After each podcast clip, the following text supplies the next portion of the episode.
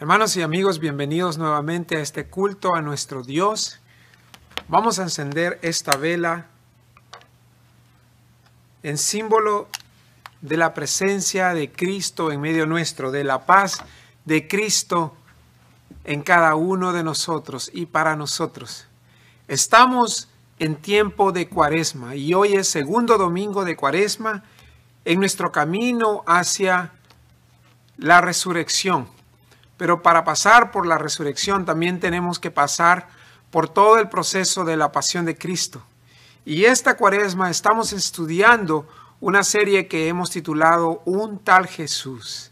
Y queremos ir al Jesús de los Evangelios, al Jesús de Galilea, y descubrir en el ministerio del Jesús de los Evangelios su mensaje, ¿Para qué vino? ¿Para qué Dios se encarnó por medio de Jesús?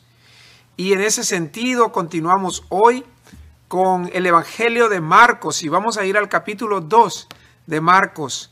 Y si hay una cualidad que pediría para el día de hoy y nuestra enseñanza, es que tenga de cerca el texto bíblico, porque quisiera que, que podamos explorarlo a profundidad. Así que vamos a ir a Marcos 2 comenzando por el primer versículo hasta el versículo 12. Pueden seguir la lectura en la pantalla. Dice la palabra. Unos días después, cuando Jesús entró de nuevo en Capernaum, corrió la voz de que estaba en casa. Se aglomeraron tantos que ya no quedaba sitio ni siquiera frente a la puerta mientras él les predicaba la palabra. Entonces llegaron cuatro hombres que le llevaban un paralítico. Como no podían acercarlo a Jesús por causa de la multitud, quitaron parte del techo encima de donde estaba Jesús y luego de hacer una abertura, bajaron la camilla en la que estaba acostado el paralítico. Al ver Jesús la fe de ellos, le dijo al paralítico, Hijo, tus pecados quedan perdonados. Estaban sentados allí algunos maestros de la ley que pensaban, ¿por qué habla este así? Está blasfemando. ¿Quién puede perdonar pecados si no solo Dios? En ese mismo instante supo Jesús en su espíritu que esto era lo que estaban pensando. ¿Por qué razonan así? les dijo. ¿Qué es más fácil? Decirle al paralítico, tus pecados te son perdonados. O decirle, levántate, toma tu camilla y anda. Pues para que sepan que el Hijo del Hombre tiene autoridad en la tierra para perdonar pecados, se dirigió entonces al paralítico. A ti te digo, levántate, toma tu camilla y vete a tu casa. Él se levantó, tomó su camilla enseguida y salió caminando a la vista de todos. Ellos se quedaron asombrados y comenzaron a alabar a Dios. Jamás habíamos visto cosa igual, decían. Esta es la palabra de Dios para nosotros, el pueblo de Dios. Oremos. Dios Todopoderoso, tu palabra es lámpara a nuestros pies, una luz que guía nuestros pasos, nuestro sendero. Hoy pedimos, oh Dios, al escuchar tu palabra, que nos des valor para hacer tu voluntad y seguir a tu Hijo amado. En Cristo Jesús, Señor nuestro, te lo rogamos. Amén. El texto inicia diciéndolo unos días después. Unos días después significa que antes de este momento, de este evento, de este día, Jesús ha estado ocupado en su ministerio de liberación en su ministerio de romper cadenas. Días antes, Jesús liberó a un hombre de un espíritu maligno en la sinagoga. sanó a todo tipo de enfermos de dolencias que venían de todos los alrededores y también sanó a un leproso. Así que podemos imaginar que cuando Jesús entra en Capernaum, la gente lo espera con ansiedad. En Capernaum, dice el texto bíblico, se corre la voz de lo que Jesús ha hecho y está haciendo. Y por supuesto que se corre la voz. Capernaum es un pueblo pequeño de apenas unos cuantos de cientos de personas y nunca ocurre nada novedoso, al menos no algo tan milagroso como las noticias que están llegando sobre Jesús. Es un pequeño pueblo, un caserío de artesanos en la pesca y de agricultores. Un pueblo en el que la gente se gana el pan diario con el sudor de su frente. El texto nos dice que Jesús estaba en casa. Y Jesús estaba en casa porque Capernaum es la casa de Jesús. Capernaum de Galilea es la casa de Jesús. Y es cierto que sabemos que Jesús nació en Belén y creció en Nazaret, pero en la adultez es el área de Galilea que se convierte en el centro de operación del ministerio de Jesús. Así que Jesús está en un lugar que le es familiar. Él conoce a los pescadores y saben a la hora que, se, que es la mejor hora de pescar. Él conoce el olor de los olivos y los árboles en esa área. Él conoce a todo mundo porque ahí todo mundo conoce a todo mundo.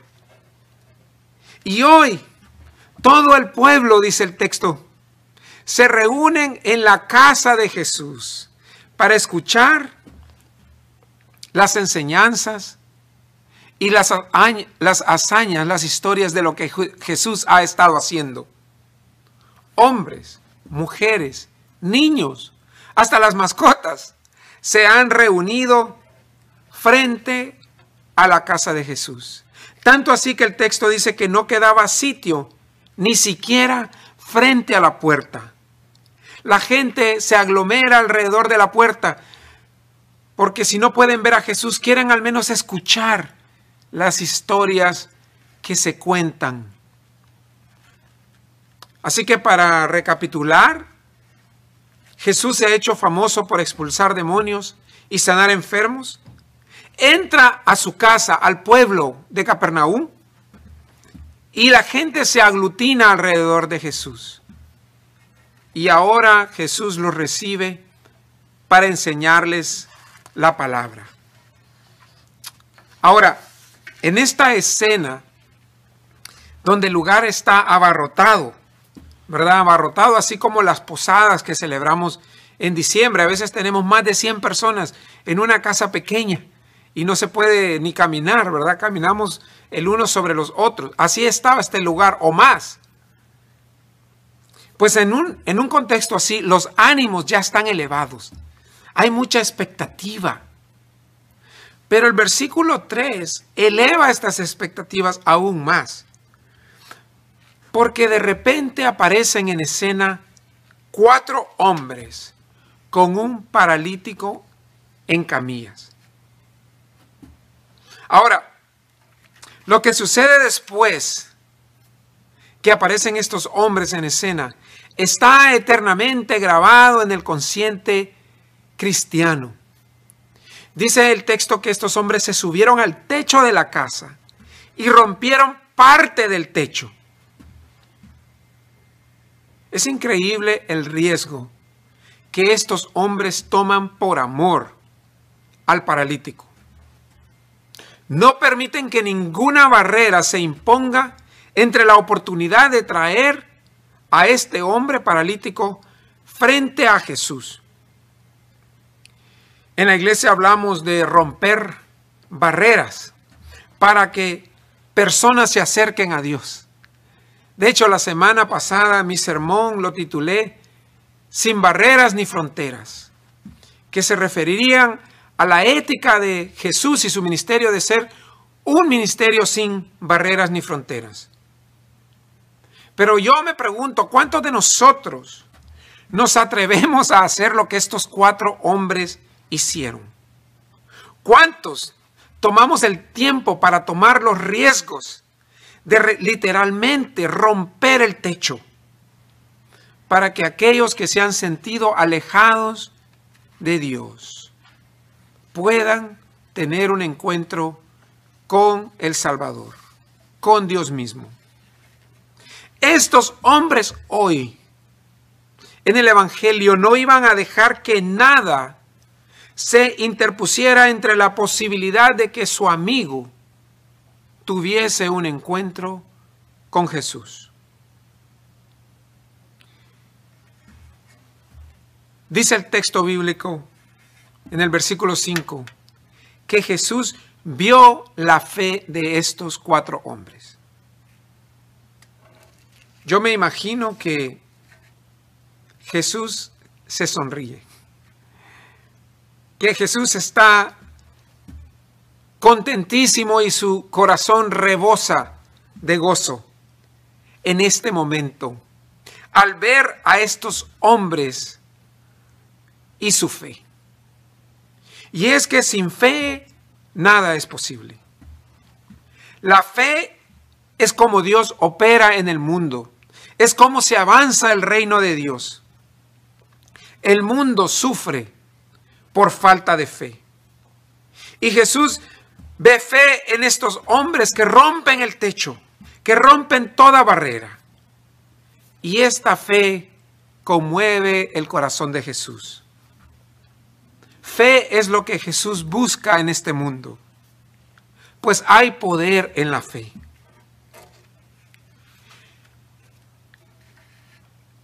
frente a la multitud, frente a todo el pueblo que se aglutina en su propia casa. Jesús se olvida repentinamente de todos. Hay un silencio ensordecedor. Y Jesús ahora pone toda su mirada, toda su atención, todo su ser en aquel hombre paralítico. Y yo quisiera que se fijaran en el versículo 5 del texto, Marcos 2.5. La primera palabra que sale de la boca de Jesús, de sus labios. Las primeras palabras que escucha aquel paralítico y que escucha todo el pueblo es, hijo. Hijo. Y este, diría yo, es el primer gran milagro en esta historia. Quizás es el único milagro que realmente importa. Jesús ha venido para recordarnos que somos hijos de Dios, hijas de Dios, de que tenemos un Padre en el cielo que aboga por nosotros, de que tenemos un Padre que sufre con nosotros que sufre cuando nos vemos encadenados. Y hay todo tipo de cadenas. Hay parálisis de todo tipo, no solamente físicas, pero parálisis y encadenamiento también, mentales y espirituales y del alma. Jesús ha venido para recordarnos que Dios nos ama, que tenemos un Padre que haría cualquier cosa para liberarnos, para levantarnos, para salvarnos, para redimir esta humanidad tan falta de fe. Esto es lo primero que Jesús le recuerda a aquel hombre allí postrado en esa camilla cara a cara con Jesús. Este hombre, así, en su condición de paralítico, es hijo de Dios. Hermanos, hermanas, no importa la condición en que alguien se encuentre. No importa la condición en la que nos encontremos. No importa que tanto nos hayamos alejado de Dios. Lo cierto es que la identidad de hijos, de hijas, es lo que nos define. Es el centro de lo que somos. Y yo diría que esta identidad de hijo, de intimidad con el Padre Celestial, es lo que permite a Jesús realizar su ministerio radical de amor al mundo. Si hay algo que queremos recordar de este sermón, de esta cuaresma, es esto, que lo de que define el ministerio radical de amor a la humanidad de Jesús es esa intimidad con el Padre, en la que Jesús es el Hijo amado. El mundo vio muchas veces a Jesús como un blasfemo como un enemigo, incluso como un criminal, porque así fue crucificado, como un criminal. Pero Jesús sabe que Él es el Hijo del Padre. El apóstol Pablo escribe en Romanos 8:29, porque a los que Dios conoció de antemano, también los predestinó a ser transformados según la imagen de su Hijo, para que Él sea el primogénito entre muchos hermanos. Jesús es el primogénito, pero este paralítico es también Hijo de Dios, o como dice Pablo, un hermano. Después de llamarlo hijo, Jesús le dice, tus pecados son perdonados. Ahora, hay que ver que en este contexto, enfermedades como la parálisis son vistas muchas veces como un castigo de Dios. Jesús entonces está no solo perdonando los pecados del paralítico, pero al hacerlo Jesús está diciendo que este hombre no está maldecido por Dios. Jesús está rompiendo cadenas que se habían impuesto sobre las personas, sobre este hombre. Y también está rompiendo cadenas que habían sido impuestos sobre los padres de este hombre, sobre sus familiares, sobre toda la aldea. Jesús, por medio de la liberación de perdonar, rompe cadenas Pero como es de esperar, frente al reino de gracia y de amor de Dios, frente al reino de liberación de Dios, también hay un antirreino. Hay resistencia. Y vemos en el texto bíblico esto en el versículo 6 aparecer. El texto nos dice que hay presente entre la multitud maestros de la ley. Y estos maestros de la ley cuestionan en su mente, quizás entre ellos, murmuraban en contra de lo que está pasando. Ahora, el texto nos dice que estos maestros de la ley no hicieron estos comentarios de manera abierta, seguramente por miedo, porque podían ver lo que está pasando y la gente está emocionada y maravillada. Pero Jesús lee sus mentes. Por supuesto que Jesús lee sus mentes. No podemos, ocultar nuestras intenciones en nuestra mente y corazón delante de Dios. Dios lee nuestras mentes. Dios conoce nuestras intenciones antes de que las ejecutemos. Jesús lee la mente de estos maestros de la ley. Y Jesús los desenmascara y los llama a rendir cuentas. Les pregunta, ¿por qué no pueden ver lo nuevo que está haciendo Dios? De la manera que Jesús lo dice en el versículo 9 es, ¿qué es más fácil? Estas son las palabras que leemos en la Biblia en el español. Lo que está Jesús diciendo es, ¿por qué tanto escepticismo? ¿Por qué tan faltos de fe? ¿Por qué tanta ceguera espiritual? ¿Por qué tanta dureza de corazón? ¿Qué es más fácil? Y claramente el texto bíblico quiere ubicar un contraste entre los cuatro hombres que rompieron el techo y su fe y los maestros de la ley, que se cierran a ver el poder de Dios revelado. Ver cómo estos maestros se someten a tradiciones y reglas que los encadenan. ¿Qué es más fácil para que crean? Pregunta Jesús. La meta de Jesús en todos los evangelios es que creamos, que tengamos fe. Es que tengamos fe en el poder de Dios, que creamos en el poder de Dios para sanar, para salvar, para redimir, para restaurar. Eso es lo que procura Jesús en este momento de sus oyentes, de nosotros. ¿Qué es más fácil? Dice Jesús. Decirle al paralítico, tus pecados te son perdonados. O decirle, levántate, toma tu camilla y anda.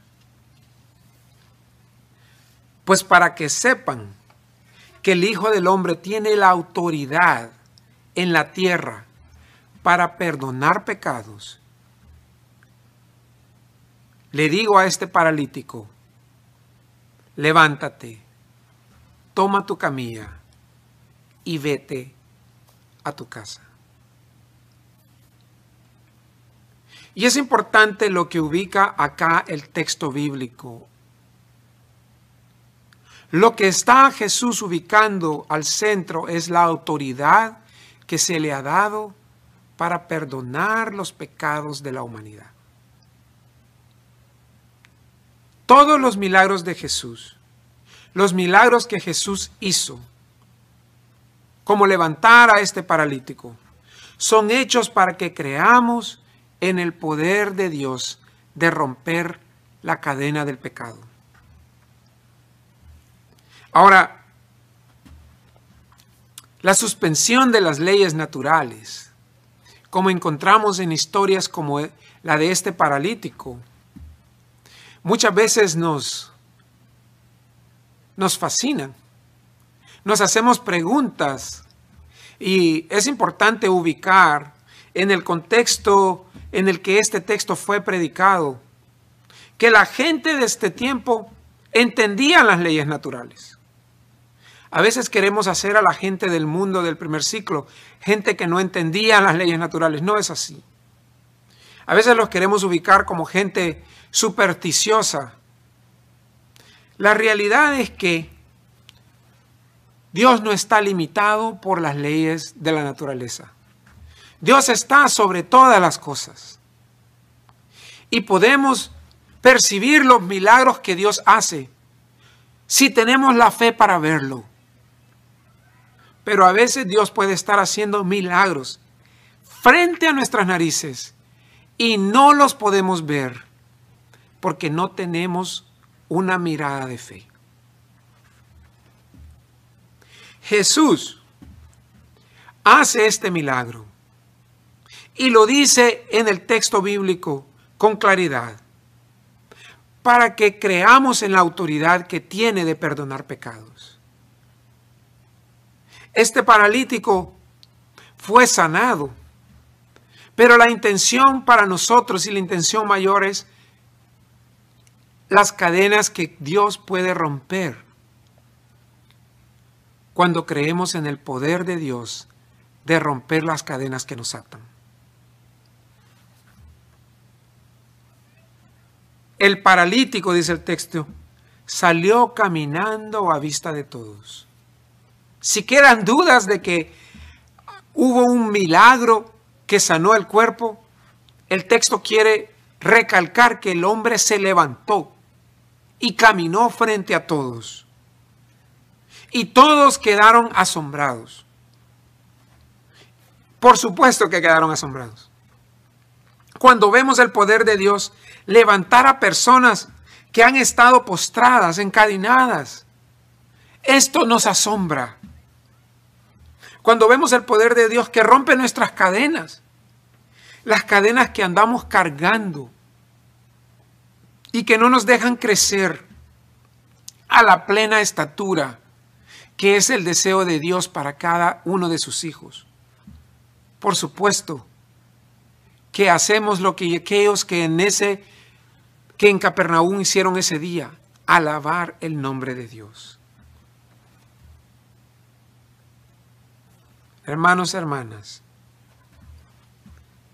los de Capernaum dicen, nunca hemos visto cosa igual.